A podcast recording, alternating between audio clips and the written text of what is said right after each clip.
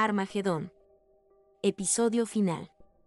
Y el fuego se apagó, mientras gotas del chorro de agua mojaban la pernera unas de los pantalones de Gerber el Grande, que se encontraba de espaldas a él. Se produjo un ruido sibilante, repentino. Las luces brillaron nuevamente con toda su fuerza, y todas las demás llamas se apagaron, el ruido de alas se desvaneció, ahogado por otro ruido, el murmullo de los espectadores el prestidigitador tenía los ojos cerrados. Su voz sonó extrañamente forzada cuando dijo, Conservo todo mi poder, ninguno de ustedes recordará lo sucedido. Después, muy lentamente, se volvió y recogió la caja del suelo. Se la dio a Robert Young. Debes tener más cuidado, niño, dijo, sujétala así. Dio un ligero golpecito en la tapa con su varita mágica. La puerta se abrió. Tres palomas blancas se escaparon de la caja. El susurro de sus alas no era correoso.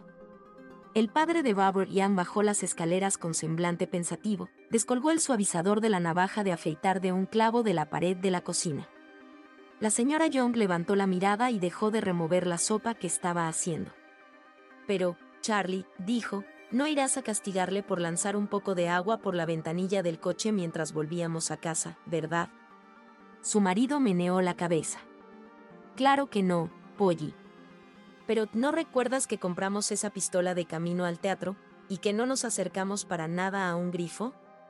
¿Dónde crees que la llenó? No aguardó la respuesta. Cuando nos detuvimos en la catedral para hablar con el padre Ryan acerca de su confirmación, entonces fue cuando la llenó. En la pila bautismal.